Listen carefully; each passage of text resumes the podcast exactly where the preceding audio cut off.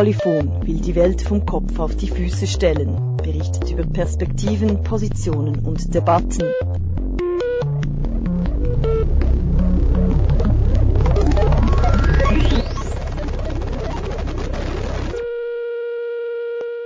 Heute bei Polyphon möchten wir euch eine Sendung von Kolleginnen aus Göttingen vorstellen. Sie berichten über die Anti-Rassismus-Konferenz, die im Mai in Göttingen stattfand. Hallo und herzlich willkommen. Unser Thema ist heute die antirassistische Konferenz, zu der sich unter dem Motto Große Koalition des Antirassismus im Mai diesen Jahres etwa 400 Menschen in Göttingen getroffen haben. Dort sind zum ersten Mal unterschiedliche Netzwerke der antirassistischen Bewegung in dieser Form versammelt gewesen und das Ziel war es, sich zu vernetzen und auszutauschen, sowie eben Aktivismus und Wissenschaft zusammenzubringen, um eine neue, lautstarke antirassistische Bewegung von unten aufzubauen. Und mit dabei waren bundesweite und internationale Gruppen, unter anderem das bundesweit tätige Netzwerk Welcome United, der Forschungszusammenhang CritNet, der Zusammenschluss Solidarity Cities und der Gesprächskreis Migration der Rosa-Luxemburg-Stiftung und auch viele internationale Gäste und VertreterInnen von selbstorganisierten Geflüchtetengruppen waren zugegen. Und eine wichtige Message der VeranstalterInnen war es, gerade im Kontext des Erfolgs der AfD und anderer rechter Parteien zu sagen, das aktuelle Problem heißt nicht Migration, das Problem heißt Rassismus. Wir sind Frieda Sepp und ich bin Robin de Greef und wir waren eben bei der Konferenz mit dabei und haben diese Sendung produziert. Moin. Hallo.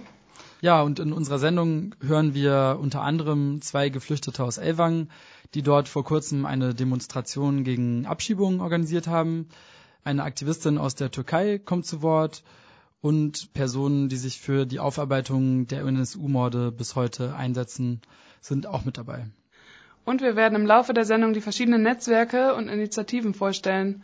Jetzt beginnen wir mit Sabine Hess von Kritnet. Sie forscht mit Kritnet zu europäischer Grenzpolitik und dem, was an den EU-Außengrenzen passiert. Wir sind ein ziemlich breites Netzwerk. Es gibt Leute bei uns, die an den Außengrenzen forschen und aktivistisch ähm, aktivistisch unterwegs sind. Es gibt Leute, die hier in den, in, in den lokalen flüchtlingspolitischen Kämpfen involviert sind, die in Lagern forschen. Es gibt mittlerweile viele, die auch in NGOs äh, professionell unterwegs sind. Und ich glaube, was uns eint, ist sozusagen so ein äh, spezifisches Verständnis davon von kritischer Wissensproduktion, die bis rein in die Akademie reicht, wo wir sagen, ähm, wir müssen ähm, sozusagen die Orte nutzen, wo wir gerade auch professionell tätig werden, um Art Gegenöffentlichkeit zu betreiben, um aufzuklären, um eben das nicht zuzulassen, dass rechtsfreie Räume entstehen, wie derzeit massiv überall in Europa und sozusagen unser Wissen in eine aktivistische und in eine Perspektive der Kämpfe zu stellen. Also CritNet als ein überwiegend auch wissenschaftliches Netzwerk, das heißt für uns vor allem das zu machen, was wir gut können. Das heißt, wir können gut forschen, wir können gut einerseits in die Ausbildung investieren, also in die Lehre investieren, unsere Seminare als einen Raum der Aufklärung begreifen gegen Fake News und alles Postfaktische. Und was wir machen können, eben dort in Räume zu gehen, in die Lage an die europäische Außengrenze, Frontex zu beobachten, die ganzen verschiedenen Pushbacks-Verfahren zu beobachten, die Verschärfung des Rechts zu beobachten, illiberale Praktiken in den Rechtssystemen zu beobachten und darüber letztendlich aufzuklären, sie zu dokumentieren. Ich glaube, das wird immer wichtiger eigentlich, zu dokumentieren, dass wir weit jenseits des Rechtsstaats sind, den Dobrindt und Co. ständig hochhalten, sondern dieser Rechtsstaat tut systematisch selber das Recht abschaffen und es nicht nur in Deutschland, sondern europaweit. Das heißt, genau darüber gilt es eigentlich, ja, eine, Gegen ja, eine Aufklärungspraktisch zu entwickeln. Das war Sabine Hess von Kritnet. Kritnet ist ein internationales Netzwerk und aus diesem Grund waren bei der Konferenz auch viele Mitwirkende aus anderen Ländern, zum Beispiel Pelin aus der Türkei. Pelin wohnt in Istanbul und ist dort seit einigen Jahren in der Geflüchteten-Solidaritätsarbeit aktiv. Und sie wird im Folgenden über ihre Arbeit als Redakteurin beim Blogprojekt Harek Act auf dem Informationen über die Situation von Geflüchteten an den EU-Außengrenzen veröffentlicht werden und über die Situation von Geflüchteten in der Türkei bzw. in Istanbul berichten. Currently, the activist groups and structures are not so Momentan sind aktivistischen Gruppen und Strukturen in Istanbul eigentlich nicht sehr präsent, was der allgemeinen restriktiven Situation geschuldet ist. Nicht unbedingt, weil antirassistische oder mit Geflüchteten solidarische Gruppierungen direkt verfolgt wurden, sondern weil die allgemeine Atmosphäre im Land, die vor allem nach den Wahlen 2015 und dem Putsch im Sommer 2016 immer gewaltvoller wurde. Die Menschen sich immer mehr zurückziehen ließ.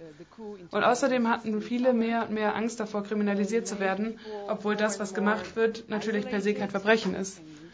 Aber momentan kann man wegen jeder Sache willkürlich als Verbrecher oder Terrorist eingestuft werden. Darum, wo früher eine radikalere Base sozusagen existiert hat, haben einige Gruppen in dem Zuge eher Wohltätigkeits, einen Wohltätigkeitscharakter angenommen. Und das war etwas, worin ich mich nicht so sehr wiederfinden konnte. Und andere Projekte lösten sich auf. Vielleicht gibt es in den sozialen Netzwerken etwas mehr Bemühungen. Ich meine, der Diskurs wird in den sozialen Medien etwas weitergetragen oder auch in Form von Konferenzen und Veranstaltungen, die die Gedanken weiter verbreiten, mit Geflüchteten zusammenzuleben und das Phänomen besser zu verstehen. Du bist Teil des Netzwerks oder der Gruppe Harek Act. Kannst du uns was darüber erzählen? I'm also part of the Harek Act blog.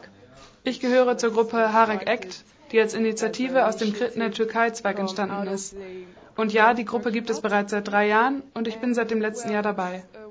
Und Harek Act, würde ich sagen, passt sehr gut in diesen Kontext in der Türkei zu arbeiten, weil es gerade nicht möglich ist, direkte Aktionen auf der Straße zu machen und die Plattform, um Stimmen weiterhin sichtbar zu machen, vor allem ist das Internet ist. Harek Ek ist ein Blog, der sich vor allem mit Flucht und dem Grenzregime in und um die Türkei beschäftigt. Das Hauptziel ist, kritische Analysen und Berichte zu Dingen, die gerade passieren und zu diesem Thema zu veröffentlichen. Und er dient, dient auch dazu, bestimmte Vorgänge zu beobachten und Informationen, Auseinandersetzungen und verschiedene Meinungen zu diesem Thema zu sammeln. Und außerdem verschiedenen Stimmen einen Raum zu geben. Und in letzter Zeit beschäftigen wir uns viel damit, Stimmen von Menschen einzubinden, die selbst Fluchterfahrung haben Dabei ist es gerade meine Aufgabe als Repräsentantin der Gruppe in Istanbul, ein bisschen zu netzwerken und seit kurzem bemühen wir uns außerdem darum, unseren Blog etwas zugänglicher zu machen, dass er etwas sichtbarer wird und Leute ihn breiter nutzen. Das wird etwas sein, womit wir uns aktuell auch weiterhin beschäftigen werden. Hier bei der Konferenz in Göttingen hast du einen Überblick darüber gegeben, wie die Situation von Geflüchteten in Istanbul ist. Könntest du die wichtigsten Punkte nochmal wiedergeben? Wie ist die Situation von Geflüchteten in Istanbul gerade? Bevor ich über Harek Ek gesprochen habe, hatte ich schon erwähnt, dass die Situation von Geflüchteten ähnlich ist, wie sie eigentlich gerade für uns Aktivistinnen in der Türkei ist. Kriminalisierend und restriktiv. Und darum haben wir gerade verschiedene Strategien, unsere Präsenz aufrechtzuerhalten. Und sehr ähnlich ist es zurzeit auf jeden Fall auch für die Geflüchteten, weil ich meine, wir sind gerade in einer Phase nach dem EU-Türkei-Deal. Die Grenzen sind zu und in der Türkei gab es 2016 einen Putsch. Und nach all diesen Ereignissen entstanden verschiedene Gesetze, Reglementierungen, Institutionen oder Verfahren, die Geflüchtete mehr und mehr Restriktionen auferlegten, genauso wie denjenigen, die sie unterstützen. Ein Hauptmerkmal davon, vor allem in Istanbul momentan, würde ich sagen, sind viele Passkontrollen, Festnahmen und diese großen Razzien und Operationen in verschiedenen Nachbarschaften und an Orten, an denen Geflüchtete leben. Und wenn sie festgenommen werden, wird versucht, sie abzuschieben, indem, indem Terrorismus Vorwürfe vorgebracht werden und es werden Sicherheitsmaßnahmen angewandt, auf die der Staat gerade ohnehin sehr fixiert ist. Und das ist, was ich auch bei der Konferenz gesagt habe. Die Situation für Geflüchtete in der Türkei sieht so aus, dass sie immer weiter von den Grenzen Europas ferngehalten und weggestoßen werden.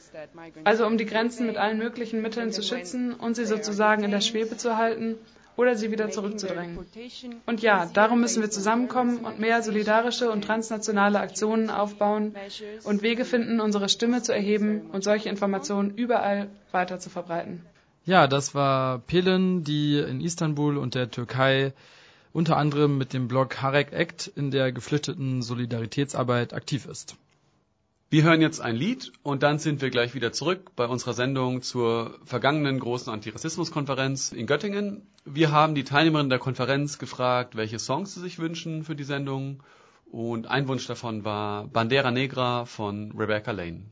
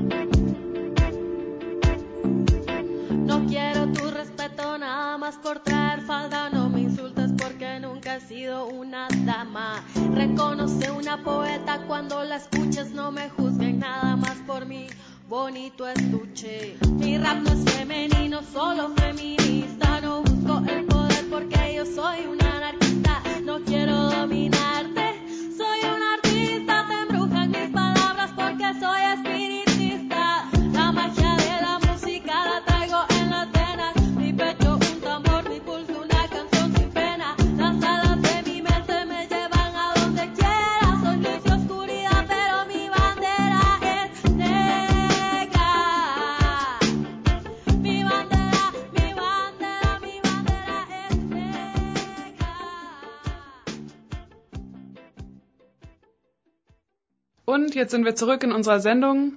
In Göttingen haben sich im Mai diesen Jahres etwa 400 Menschen antirassistischer und migrantischer Netzwerke unter dem Motto Eine große Koalition des Antirassismus zu einer gemeinsamen Konferenz getroffen. Das ist unser Thema hier und jetzt wird Nefros Duman aus Hanau, die seit Ende 2016 aktiv ist bei Welcome United, sprechen. Das Netzwerk hat sich im Kontext der europäischen Verschärfung des Asylrechts 2015 und der Schließung der Balkanroute zusammengefunden.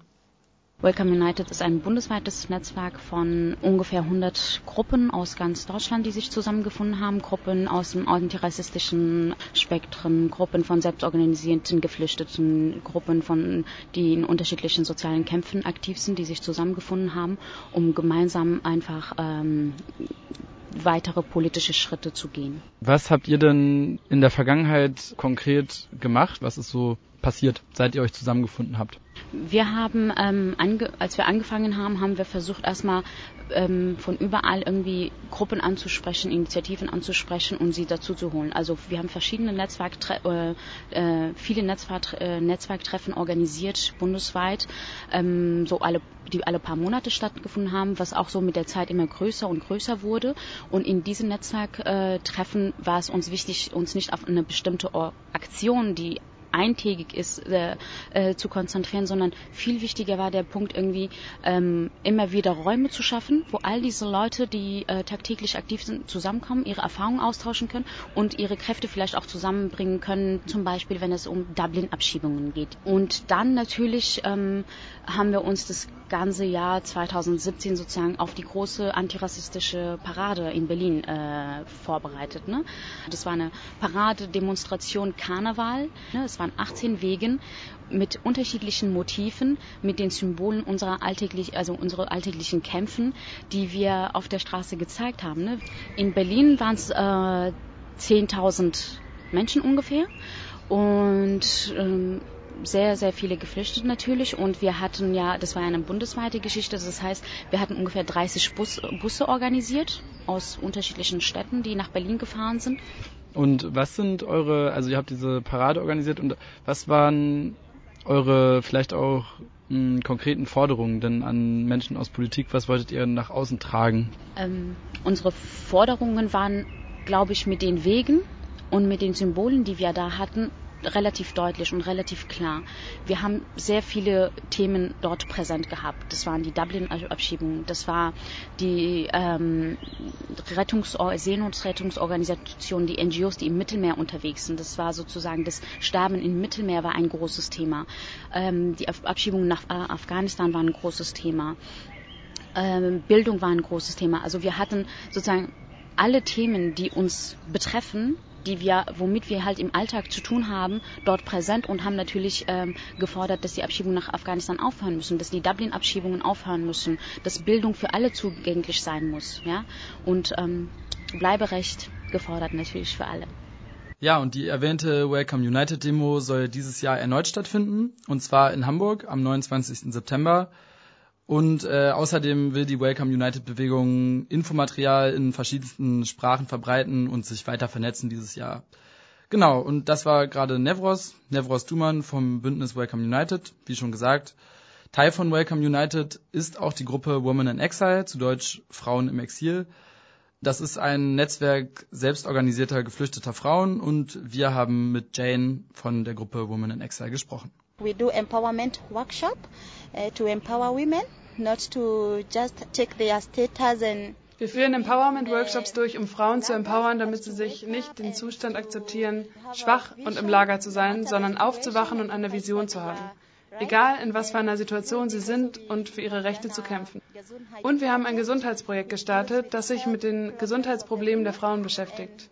Dieses Projekt ist entstanden, nachdem wir so viele Lager besucht haben und erkannt haben, dass wir Frauen leiden. Leise, ohne dass jemand weiß, was wir durchmachen. Die meisten von ihnen hatten eine zeitlich begrenzte Versicherungskarte und es wurde ihnen nur erste Hilfe angeboten. Also haben wir beschlossen, das an die Öffentlichkeit zu bringen und den Kampf zu führen, womit wir immer noch weitermachen.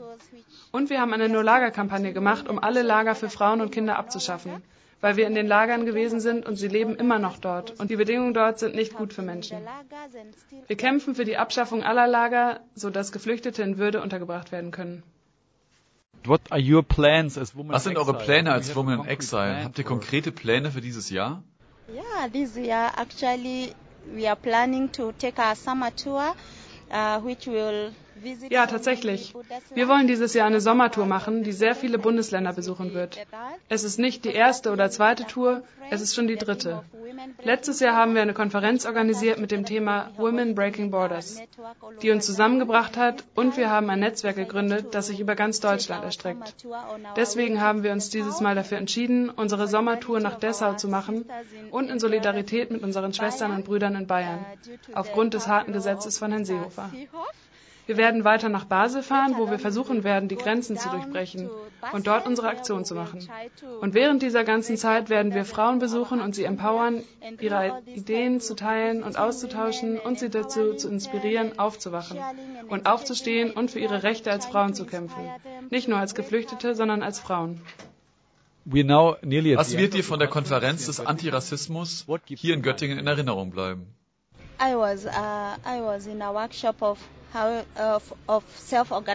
Ich war in einem Workshop von selbstorganisierten Gruppen, in dem wir versucht haben, Ideen und Fähigkeiten auszutauschen, wo wir mehr gelernt und Erfahrungen ausgetauscht haben.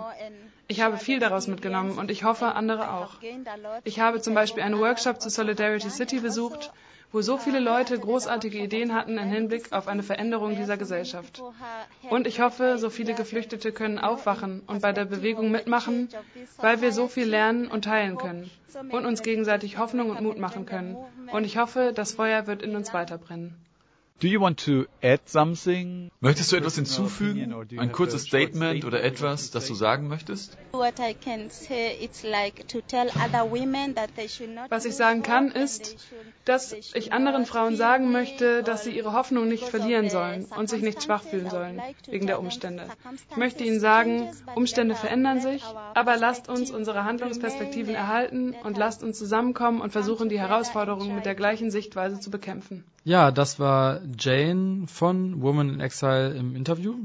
Gleich geht's weiter mit dem Gesprächskreis Migration der Rosa-Luxemburg-Stiftung und der Initiative Kolbstraße ist überall, die sich viel mit der Aufarbeitung der rassistischen NSU-Morde beschäftigt hat. Aber jetzt hören wir einen weiteren Wunschsong von einer Teilnehmerin der Antirassismus-Konferenz und zwar Black Hearts von Reverie. Everyone's so scared to face reality. They want to live inside their little shell, nice and safe.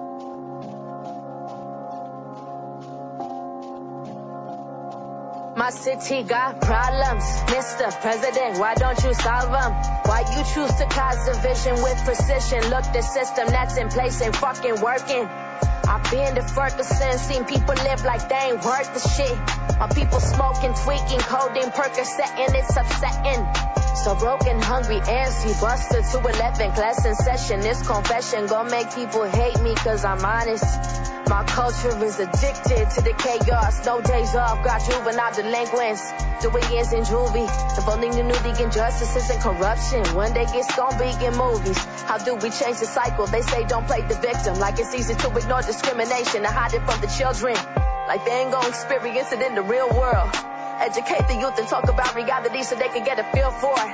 Half my childhood friends do a life locked up in the feds are dead. So don't talk to me about equality cause all I see is hypocrisy. I'm trying to live my life but I'm lost. My addictions rotate, but liquor is my new favorite. I'm trying to live my life but I'm lost. Liquor store on every corner, how can I resist temptation? I'm trying to live my life but I'm lost. My big brother out there banging, and my daddy ain't around. I'm trying to live my life, but I'm lost. How can I escape when I'm trapped inside this town? I'm human, I'm hypocrisy, exists with instability. Watch your friends, watch your enemies, business partners ain't friends to me. She's slinging out that pussy, cause she got no other options. She's 15 and a sick dream, and ain't nobody talking, no sense, no rules, no curfew, no stress, and no school, no parents. I will lead that can't even speak a language. Broken English, broken ego, broken dreams, a hopeless mind state. I probably would have been friends with her back in my day, uh. Gotta hide the pain, cause tears they bring shame. When rain is all you say, it's hard to get about the game. Today I'm doing okay. Sometimes I'm suicidal. I am my own worst enemy. I am my biggest rival. I really miss you. I cry for you today. I hate hearing your name. Standing over your grave. Sometimes I think I'm crazy. I know that I'm insane. You'll never understand my past, so don't speak about my name. I'm trying to live my life, but I'm lost. My addictions rotate, but liquor is my new favorite. I'm trying to live my life, but I'm lost. Liquor store on every corner, how could I resist temptation? I'm trying to live my life, but I'm lost. My big brother out there banging, and my daddy ain't around. I'm trying to live my life, but I'm lost. How can I escape when I'm trapped inside this town? Das war Reverie und wir sind zurück bei unserer Sendung zur Großen Koalition des Antirassismus, eine Konferenz, zu der im Mai diesen Jahres in Göttingen etwa 400 Menschen antirassistischer und migrantischer Netzwerk zusammengekommen sind. Dabei war auch Massimo Perinelli. Er ist Referent für Migration bei der Rosa-Luxemburg-Stiftung, ist seit 20 Jahren in migrantisch selbstorganisierten Gruppen aktiv und organisiert seit eineinhalb Jahren den Gesprächskreis Migration. Er erklärt, worum es dabei geht. Konkret arbeiten wir an der entscheidenden Frage der Solidarität. Was verbindet uns eigentlich? Ähm, wir wissen, dass der Rassismus in allererster Linie ein Werkzeug ist, ein Mechanismus ist, äh, die Menschen zu trennen und äh, zu hierarchisieren. Und äh, gleichzeitig wissen wir aber auch, die ähm, sozusagen Rassismus kennen, ähm, dass er eben uns auch verbindet, weil wir eben eine gemeinsame Perspektive, eine gemeinsame Erfahrung ähm, da teilen und eben auch eine gemeinsame Perspektive auf eine andere Gesellschaft eben haben, nämlich eine postmigrantische Gesellschaft, die hier seit in diesem Land auch schon seit Jahrzehnten eben existiert. Und das ist das, was uns eint. Und äh, wir versuchen eben über die unterschiedlichen Netzwerke und ihren jeweiligen ähm, Kämpfen äh, hinweg uns die Frage zu stellen, ob wir nicht nochmal ähm, ein gemeinsames Label finden können, äh, wo wir stark gemeinsam auftreten können. Hm, gibt es eine, eine konkrete Sache, ein konkretes Projekt, was ihr euch als Gesprächskreis für dieses Jahr zum Beispiel vorgenommen habt? Ja, es gibt ein konkretes Projekt, das haben wir, das verfolgen wir jetzt eben auch schon ein bisschen länger. Und das ist die Idee, eines Manifests der Gesellschaft der vielen zu formulieren, indem wir unsere unterschiedlichen Kämpfe und unsere unterschiedlichen Perspektiven formulieren können, unsere Haltung ähm, zur, zu dieser Gesellschaft, zu der postmigrantischen Realität, in der wir leben und die wir begrüßen und die wir verteidigen wollen. Ähm, das ist äh, im Grunde genommen das konkrete Projekt. Die Frage, können wir ein Manifest äh, entwickeln, ähm, in dem wir uns, hinter dem wir uns sozusagen versammeln können und ähm, den Leuten, die jetzt nach rechts abdriften, die jetzt auf Rassismus umschalten, die jetzt auf Nationalismus umschalten, wie das ja irgendwie zu beobachten ist, von rechts bis links gerade, ähm, dem was entgegenzusetzen. Eine migrantische Perspektive, die was Besseres anzubieten hat, als die traurige Fantasie einer homogenen Gesellschaft. Es ist unausgemacht, in welche Richtung es geht. Ich glaube, wir sind gerade in so einer Kippsituation, wo die Gesellschaft nach rechts kippen kann, aber auch in eine andere Richtung. Wir haben gerade eine dermaßen große, starke, millionenfache Solidarität in diesem Land und Leute, die sich auf diese neue postmigrantische Realität einlassen, die die genießen, die die leben, die da drin neue Erfahrungen machen.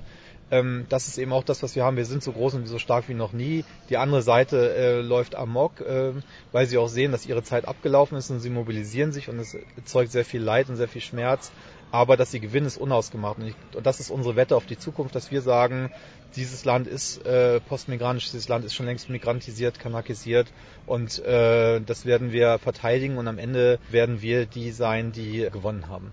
Massimo Perinelli war auch bei der Kampagne NSU-Komplex Auflösen mit dabei. Bei der Kampagne wurde symbolisch der Verfassungsschutz und die deutschen Ermittlungsbehörden angeklagt. Und die Aufarbeitung des NSU ist auch ein Thema für Carmen Frankel. Sie ist Teil von der Initiative Kolbstraße ist überall in Köln, die sich besonders für die Aufarbeitung des Nagelbombenanschlages des NSU 2004 auf der Kolbstraße eingesetzt hat und auch noch einsetzt und eben Betroffene unterstützt. Und diese Unterstützung von Betroffenen ist auch ein Anliegen von Ibrahim Aslan, der 1992 Opfer der rassistischen Brandanschläge in Mölln war und auch gerade deswegen die Perspektive der Betroffenen in den Fokus rücken will. Und die beiden haben ebenfalls bei der zuvor erwähnten Kampagne NSU-Komplex Auflösen mitgearbeitet und waren auch bei der Antirassismus-Konferenz dabei und wir hören sie jetzt im Interview. Ich versuche einfach die Perspektive der Betroffenen, was zu kurz kommt in dieser Gesellschaft, so äh, gut wie möglich äh, in den Vordergrund zu rücken. Und ich versuche andere Betroffene da, äh, dahingehend zu motivieren, ähm, zu empowern, sozusagen ihre Stimme zu erheben und auch in die Öffentlichkeit zu gehen mit ihren Geschichten.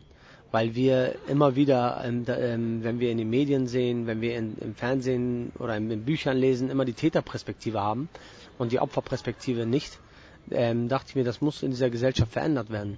Und alleine ist es halt nicht machbar und dafür braucht man halt Initiativen, Einzelpersonen, man braucht äh, Opfer, Betroffene, die mitziehen und die mitmachen. Und die Resonanz ist sehr gut, weil die Betroffenen merken, ähm, dass ihre Geschichten einfach von Institutionen weggenommen wurde, jahrelang, und sie einfach das zurückerkämpfen müssen, weil das deren Geschichte ist. Wenn man solidarisch mit Betroffenen sein möchte, dann kann man neben denen laufen, hinter, sie, hinter denen laufen, aber niemals vor denen.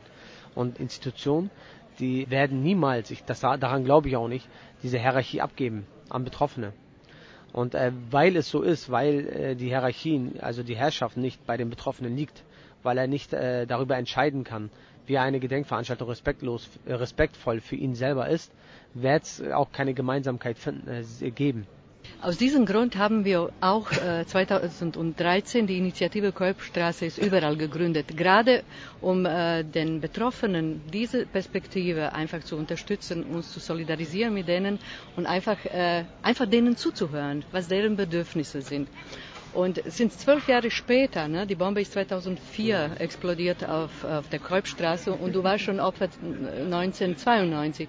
Das heißt, die Sachen wiederholen sich immer wieder und diese betroffenen Perspektive, die ändert sich auch nicht, weil es ist immer gleich in den Institutionen äh, abläuft.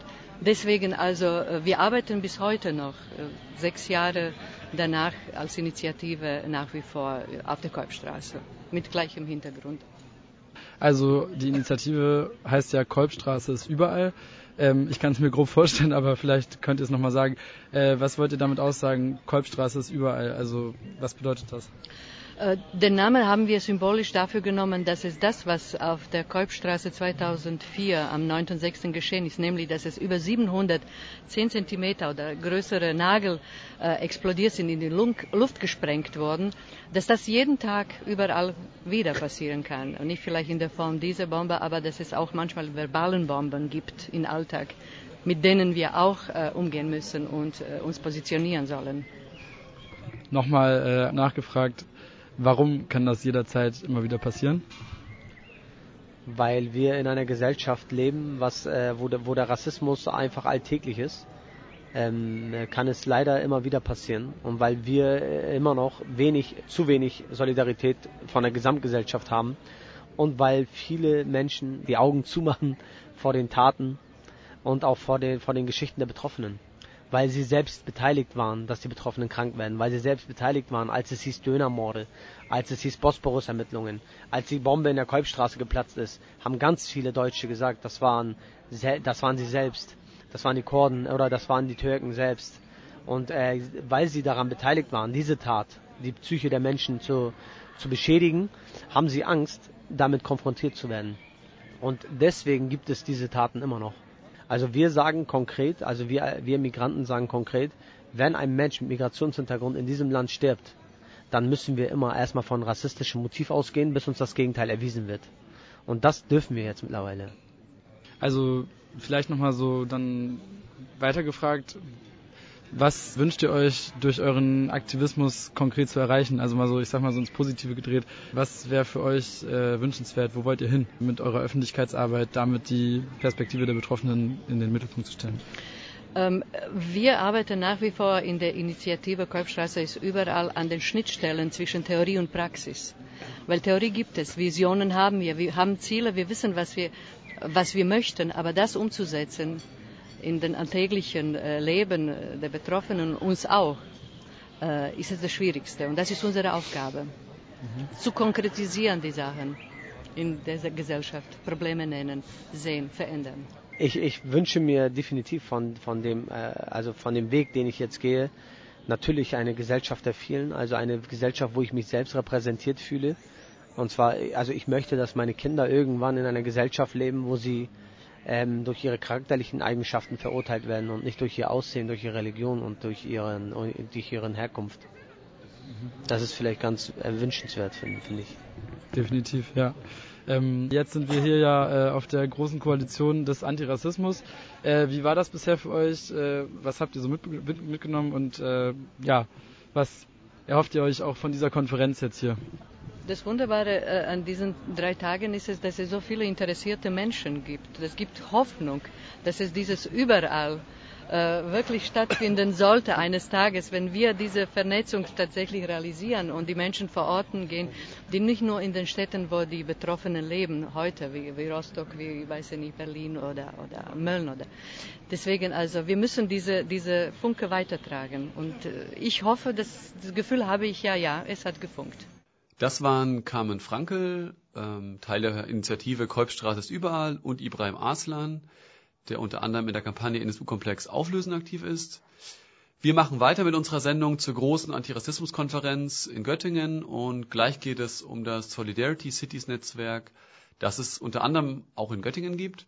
Aber jetzt hören wir erstmal einen weiteren Wunschsong und zwar Dub Across Borders mit dem Track Dub Pacifico.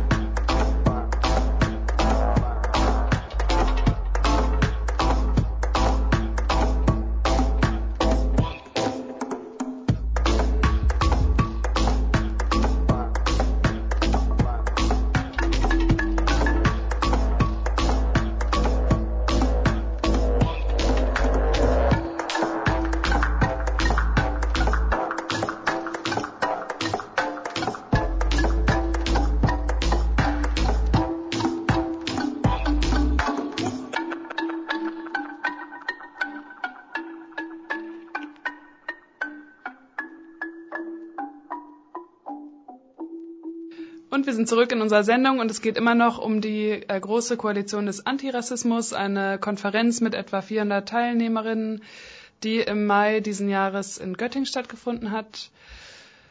Und nun äh, hören wir Stefan Klingbeil. Er ist ein Teil des Arbeitskreis Asyl Göttingen und Mitinitiator der Solidarity City Initiative in Göttingen. Die Solidarity Cities Bewegung ist deutschlandweit aktiv und unter anderem in Hamburg, Leipzig, Frankfurt, Osnabrück, Augsburg und München. Und Stefan Klingbeil erklärt nun im Interview genaueres darüber. Ja, im Kern haben wir uns anstecken lassen von Initiativen, die es äh, weltweit gibt. Wir sind da eher auf so nachholenden Ast. Ähm, Initiativen, die ähm, aus äh, USA kommen, Kanada, Großbritannien, aber inzwischen Italien und Frankreich, auch Spanien. Überall haben sich in Städten äh, Gemeinschaften gefunden, die äh, vom Fokus Fluchtmigration ausgehend äh, Bürgerrechte unabhängig vom Aufenthaltsstatus zusprechen und zwar konkret als Ort der Praxis Stadtbürgerrechte quasi. Genau, und an diesem Zug hängen wir uns gerade dran und versuchen auch die Stadt als äh, Raum zu erkämpfen, in dem wir Rechte für Geflüchtete ähm, sichern, denen, die, äh, die denen sonst abgesprochen werden sollen. Mhm. Also wa wa was wären quasi dann konkrete Ziele? Worauf wird da abgezielt dann in der Stadt? Also das äh, hängt davon ab, was äh, für eine Landesgesetzgebung da ist. Als Beispiel mal, in Göttingen haben wir das Glück, dass ähm, wir den anonymisierten Krankenschein haben. Also Geflüchtete können hier unabhängig vom Status äh, auf eine Grundversorgung, medizinische zurückgreifen. Das ist in anderen Bundesländern nicht so.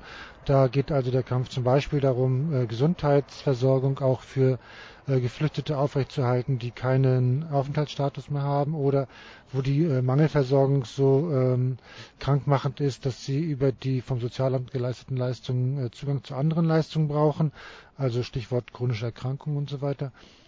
Ähm, aber, und das ist, steht im Fokus, glaube ich, bei allen, geht es auch darum, inwiefern die lokalen äh, Ausländerbehörden äh, zum Beispiel mitmachen bei Abschiebungen, wo wir sagen, wir knüpfen da ganz konkret an eine amerikanische Tradition von Don't Ask, Don't Tell an, dass wir sagen, äh, lokale Polizei sollte aufhören, ähm, Racial Profiling zu machen, Leute nach Aussehen, nach Papieren abzufragen. Das machen sie bei uns ja auch nicht. Also uns jetzt sieht man im Radio nicht Weißen. Ähm, und äh, das halten wir selbstverständlich. Und da würden wir darauf hinarbeiten wollen, dass sich lokale Behörden an diesen Abschiebe- und äh, Ausweisepraktiken nicht mehr beteiligen. Genau. Das war Stefan Klingbeil. Er ist auch in der Göttinger Initiative Bürgerasyl jetzt aktiv. Und diese Initiative fordert die Göttinger BürgerInnen auf, von Abschiebung bedrohte Geflüchtete zu unterstützen. Anfang diesen Jahres ging die Initiative mit einem Appell an die Öffentlichkeit. Dem sind knapp 160 Initiativen und Personen des öffentlichen Lebens gefolgt. Und in diesem Appell fordert die Initiative Stadt und Landkreis auf, Bürgerasyle ähnlich dem Kirchenasyl als Schutzräume zu respektieren, mit dem Ziel einer abschiebefreien Stadt. Ebenfalls Teil und organisiert in der bundesweiten und internationalen Solidarity City Bewegung ist das selbstorganisierte sudanesische Refugee Komitee EKW aus Osnabrück. Das ist eine Gruppe sudanesischer Geflüchteter, die im Osnabrücker Camp EKW leben und sich als Reaktion auf anstehende Dublin-Abschiebungen äh, sowie auch auf die schlechten Lebensbedingungen im Camp zusammengeschlossen haben, um sich gegen die Dublin-Abschiebung zu verteidigen. Ja, und aus diesem Komitee hören wir nun Abdullah und Ibrahim aus Osnabrück. Uh, most of the people who are living in Ikavik, in this camp, they, they are facing this uh, Dublin. Die meisten Leute, die im Ikavik leben, eigentlich alle, haben Dublin-Abschiebungen. Das war unser größtes Problem. Die Leute wussten nicht, was sie tun sollten und haben einfach angefangen, Zimmer zu tauschen. Aber das hat nicht funktioniert. Dann haben wir No Lager Osnabrück kennengelernt, eine antirassistische, aktivistische Gruppe in Osnabrück, und uns mit ihnen zusammengesetzt. Wir sprachen darüber, wie wir uns selber verteidigen können. Dann kam uns die Idee, dass wir eine Art Plan machen, wo Leute aus dem Camp sich freiwillig eintragen können, um zum Beispiel das Einfallstor und die Straße zu beobachten, falls die Polizei kommt. Dann haben wir die Trillerpfeifen genommen als Werkzeug, um andere zu informieren, wenn die Polizei kommt. Und als sie kamen, sind alle Menschen herausgekommen, friedlich, und haben demonstriert. Einfach durch Hinsetzen, Pfeifen, miteinander reden. Ja, und insgesamt kam die Polizei dreimal ins Camp. Aber sie haben es nicht geschafft, irgendwen von ihrer Liste mitzunehmen. Und nach dem dritten Mal haben sie es aufgegeben, zum Camp zu kommen. Und seit jetzt mehr als einem Jahr, seit dem Beginn, sind fast alle Menschen hier sicher. Und es hat null Abschiebungen in der Zeit gegeben. Und jetzt sind wir hier auf der Konferenz in Göttingen. Ähm, seht ihr diese Konferenz als Chance, um euch mit anderen politischen und selbstorganisierten Gruppen zu vernetzen und auszutauschen? Our experience in Ikavik was a very successful experience. And there are also other people that they did Unsere Erfahrungen im IK-Weg waren sehr erfolgreich und hier gibt es auch andere Menschen, die das Gleiche versucht haben, auf unterschiedliche Weisen und mit teilweise anderen Techniken. Wir können verschiedene Methoden lernen von verschiedenen Menschen und Netzwerken. Und es ist gut, dass wir hier alle zusammenkommen und als Bewegung größer werden. Und auch auszutauschen, wie wir unsere Probleme durch Selbstorganisation überwinden können. Yeah, it's also good, I think, to, to use this platform or channels to, the, like the Solidarity City or the. Es ist auch gut, diese Plattformen und Kanäle wie Solidarity City, Welcome United oder auch KritNet zu nutzen, um ein Netzwerk aus selbstorganisierten Geflüchteten aufzubauen und auch mit aktivistischen Initiativen. Das wird uns helfen, mehr auszutauschen und mehr gemeinsamen Protest zu machen. Das waren Ibrahim und Abdullah vom selbstorganisierten Refugee Komitee EKW aus Osnabrück. Im Rahmen der Idee von solidarischen, abschiebefreien Städten haben wir auf der Konferenz mit Lena gesprochen. Lena ist Teil des Bündnisses Jugendaktion Bildung statt Abschiebung und auch Schülerin an der Berufsschule Nürnberg, aus der im Mai letzten Jahres ein Schüler nach Afghanistan abgeschoben werden sollte. Ähm, als die Abschiebung dort von Mitschülerinnen blockiert wurde, kam es zu einem großen Polizeieinsatz. Und sie berichtet über die Arbeit des Bündnisses und der aktuellen Situation in Nürnberg. Ja, also zuerst war so unsere Motivation, dass wir auf jeden Fall weiterhin, also dass wir diesen, dieses Ereignis an der Berufsschule weiterhin in den Köpfen der Menschen irgendwie halten müssen. Und wie man jetzt gesehen hat in, in Witzenhausen oder in Ellwangen, es werden ja immer wieder Leute also versucht abzuschieben und es gibt Widerstand dagegen. Und ich finde das ziemlich wichtig. Und uns ist halt schon bewusst, ähm, dass wir noch einen gut, guten Teil irgendwie unserer Zeit auf dieser Welt verbringen werden. Und so wie sie sich aktuell entwickelt, so gefällt uns das auf jeden Fall nicht. Und wir wollen eben unsere Zukunft aktiv gestalten und schauen, dass wir eben zukünftig in einer Welt leben können, die uns gefällt, in der Gerechtigkeit oder Gleichheit oder ja, in der alle Menschen gleiche Rechte haben und die auch eingehalten werden, dass es nicht einfach auf einem Stück Papier steht, so alle Menschen haben das Recht auf Bildung und tatsächlich wird es aber, wo es geht, untergraben. Also ich meine, es gibt Kinder, die in Unterkünften, geflüchtete Kinder, die in Unterkünften leben, die nicht in die Schule gehen dürfen und das ist einfach ja unter aller Sau diese Verhältnisse. Und ähm, um weiterhin auf diese verkorkste, ungerechte Asylpolitik aufmerksam zu machen, haben wir beschlossen, einen Bildungsstreik ins Leben zu setzen am 22.06.2018. Und wir haben Resonanz tatsächlich von München bis Münster, also es wird deutschlandweit stattfinden und je mehr Städte sich dazu bekennen und mitmachen natürlich, desto besser. Du hast vorhin kurz erzählt von der von dem Abschiebeversuch in Nürnberg, wo der in der Berufsschule, woraus die Aktion auch so ein bisschen entstanden ist. Wie ist die Situation da im Nachgang? Also wie gibt es Folgen für den betroffenen Menschen oder auch für andere Leute, die sich an der Aktion beteiligt haben? Also soweit ich mitbekommen habe, ähm, wurde dem, wird dem Schüler weiterhin natürlich irgendwie ein permanenter Aufenthalt verweigert. Er muss weiterhin mindestens alle drei Monate zur Behörde und sich die Papiere verlängern lassen. Seine Ausbildung kann er so nicht wirklich weiterführen. Obwohl er einen äh, Ausbildungsplatz gehabt hätte, aber es wird ihm halt verweigert. Er darf halt die ähm, praktische, praktischen Teil der Ausbildung nicht antreten. Und ähm, ja, es gibt auch weiterhin Verfahren gegen mehrere Personen. Ähm, direkt danach, nach dem 31. Mai 2017, ist ja auch ähm, ein einer der Aktivisten für sechs Monate lang in Untersuchungshaft gesessen. Der wurde dann durch einen Deal quasi freigesprochen. Also war auf jeden Fall sechs Monate in Untersuchungshaft. Ähm, und es gibt auch aktuell immer noch Verfahren, also Prozesse. Bei der einen Person waren jetzt, glaube ich, schon drei Prozesstage und es werden noch vier Prozesstage folgen. Und das ist, ja, das waren jetzt zwei Personen und insgesamt sind auf jeden Fall über zehn betroffen. Ihr habt die letzten drei Tage bei der Konferenz hier in Göttingen, ähm, die große Koalition des Antirassismus teilgenommen. Was hat dich inspiriert? Was ist dir im Kopf geblieben davon? Was hat dich da bewegt? Also es ist auf jeden Fall sehr ermutigend zu sehen, äh, wie viele Leute deutschlandweit sich gegen diese Asylpolitik, generell die Politik, die aktuelle stellen und was gegen die Verhältnisse machen wollen, so wie sie sind. Und ja, es ist einfach total schön, diesen großen, kunterbunten Haufen so aus kultureller und aller möglicher Vielfalt einfach zu sehen. Und ja, es ist einfach wahnsinnig bestärkend und schön, Teil von, von dieser Konferenz zu sein.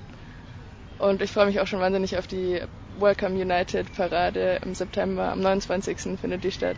Ja, in Hamburg. Und ich glaube, das wird ziemlich fett und geil auf jeden Fall. Hast du gerade noch was, was du loswerden möchtest? Ein Gedanke oder etwas, was dir wichtig ist?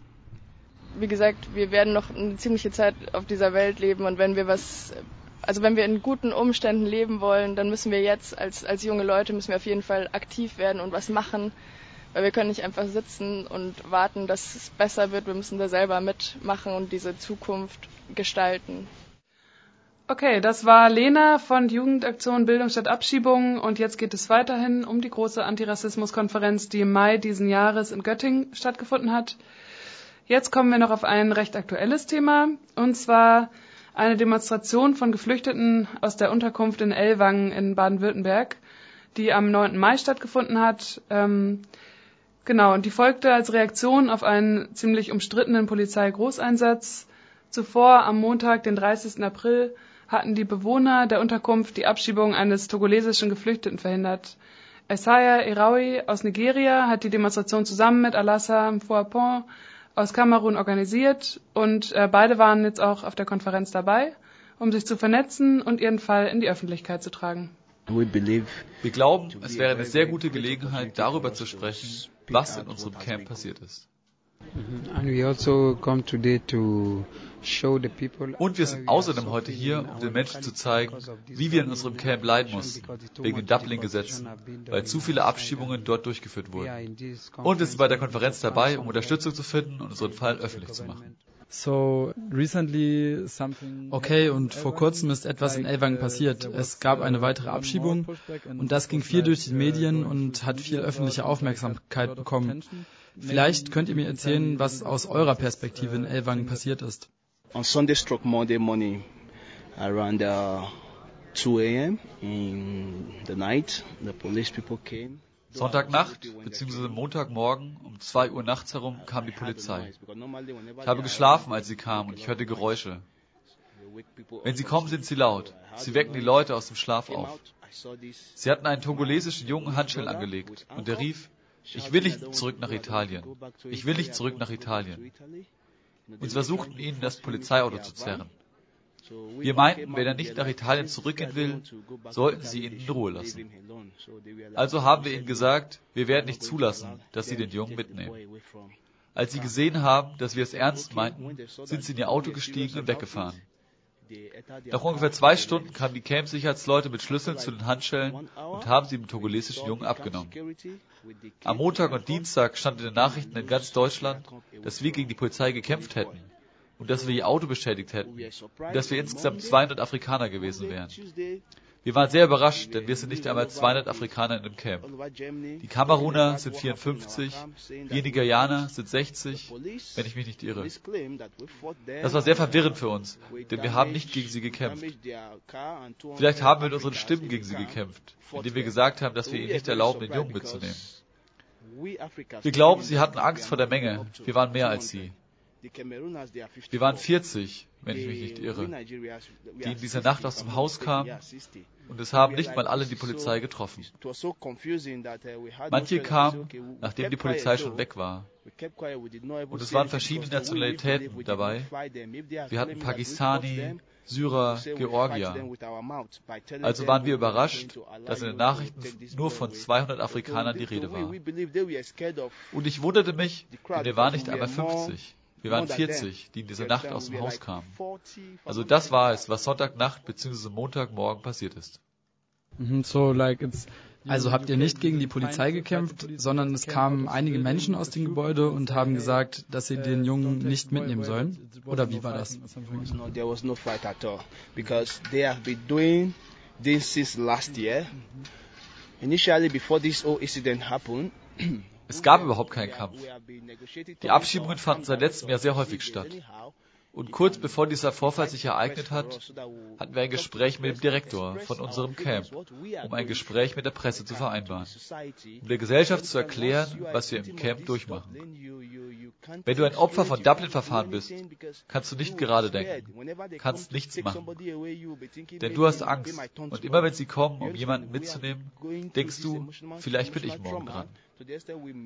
Also als wir den Direktor von unserem Camp getroffen haben, haben ihn um Hilfe gebeten, weil wir glaubten, der einzige Weg, dass man uns zuhört, ist, indem wir mit der Presse sprechen. Am Donnerstag hatten wir ein Treffen mit der Presse um 10 Uhr vereinbart. Um 5 Uhr morgens kam die Polizei. Wobei ich persönlich sie nicht Polizei nennen würde. Denn diese Leute waren so breit und groß und sie hatten ihre Gesichter vermummt und ich habe nur ihre Augen gesehen. Sie haben meine Tür eingetreten und gebrüllt. Nimm die Hände hoch, nimm die Hände hoch. Ich habe meine Hände hochgenommen. Sie haben mir auf dem Rücken Handschellen angelegt. Sie haben mir gesagt, ich soll mich auf den Boden legen und haben meinen Ausweis kontrolliert und meinen Raum durchsucht. Manche Leute haben gefragt, was hier passiert, und sie haben sie geschlagen. Manche hatten gebrochene Hände oder gebrochene Beine. Was mir viel Schmerz bereitet, ist, dass sie nicht öffentlich gesagt haben, was wirklich passiert ist. Sie haben die verletzten Leute vor der Presse versteckt. Sie haben den Journalisten nicht ermöglicht, ein Bild von diesen Leuten zu machen. Also hatten wir keine andere Wahl, als eine Demonstration zu organisieren, um mit der Öffentlichkeit zu sprechen. So, uh, yeah, you organized. Okay, also ihr habt eine Demonstration organisiert. Wie lief denn diese Demo und was ist seitdem passiert? After the demonstration, Nach der Demonstration haben sich alle gut gefühlt. Es ist gut jetzt, wir sind frei, denn wir haben uns selbst gewertschätzt. Was sie uns nicht, wenn sie uns nicht wertschätzen, werden wir es selber tun. Und wir haben diese Demonstration gemacht, um den Leuten zu zeigen, dass wir, obwohl wir schwarz sind, auch Menschen sind, genau wie sie. And so like now you're here to to spread uh, your story to Und jetzt seid ihr hier, um eure Geschichte mehr und mehr Menschen zu erzählen. Also plant ihr zusammen mit all den Menschen aus eurem Camp ähm, weitere Öffentlichkeit zu bekommen und was wünscht ihr euch für die Zukunft?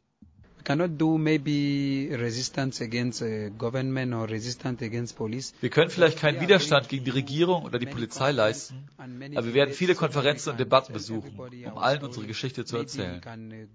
Vielleicht geht es bis ins Parlament und sie entscheiden über unseren Fall. Wir können nicht sagen, ändert die Dublin-Gesetze, weil es ein europäisches Gesetz ist. Aber wir fordern, dass wir Afrikaner bleiben dürfen. Wir sind nicht hier, um Straftaten zu begehen oder Probleme zu machen. Wir sind gekommen, um zu bleiben. Und wir wollen gerne in Deutschland bleiben, um zu arbeiten, weil wir nicht in Italien obdachlos werden wollen. We are, we are, we are together because after the attack from the police, wir stehen zusammen. Nach der Attacke durch die Polizei waren wir sehr frustriert und verängstigt, weil viele von uns Italien für Deutschland verlassen haben, weil sie dachten, Deutschland wäre sicherer. Und dann sind sie im Camp und werden von den gleichen Leuten angegriffen, die sie eigentlich beschützen sollten. Für sie war es wie, wenn ich Schutz suche, dann will ich nicht geschlagen und schlecht behandelt werden. Aber nach der Demonstration glaube ich, dass viele von uns sich frei fühlen, weil sie der Gesellschaft erzählt haben, was passiert ist. Und weil ich glaube, dass die Gesellschaft sie gehört hat. Wir wissen nicht, was passieren wird, aber wenigstens haben wir die Möglichkeit wahrgenommen, zur Gesellschaft zu sprechen. Und mit diesen eindrucksvollen und bewegenden Schilderungen sind wir auch schon am Ende von unserer Sendung zur großen Antirassismus-Konferenz in Göttingen, die im Mai diesen Jahres stattgefunden hat, angelangt. Verantwortlich für die Sendung waren quasi Frieda Sepp und ich, Robin Gref. Und wer Lust hat, mehr über die Netzwerke zu erfahren, die hier in der Sendung erwähnt wurden, findet im Internet unter anderem unter critnet.org, unter welcome-united.org unter nsu-tribunal.de und unter solidarity-city.eu weiterführende Informationen. Genau. Und zum Schluss hören wir noch den Song No One is Illegal von der Band Renovatio, der im Kontext der ersten großen Parade des Welcome United Netzwerks im September vergangenen Jahres entstanden ist. Dancing at the border, singing for new From takes in the corner, we are taking over. When deportation kills and passports murder, freedom of movements, everybody's right. When deportation kills and passports murder, freedom of movements, everybody's right. Illegal,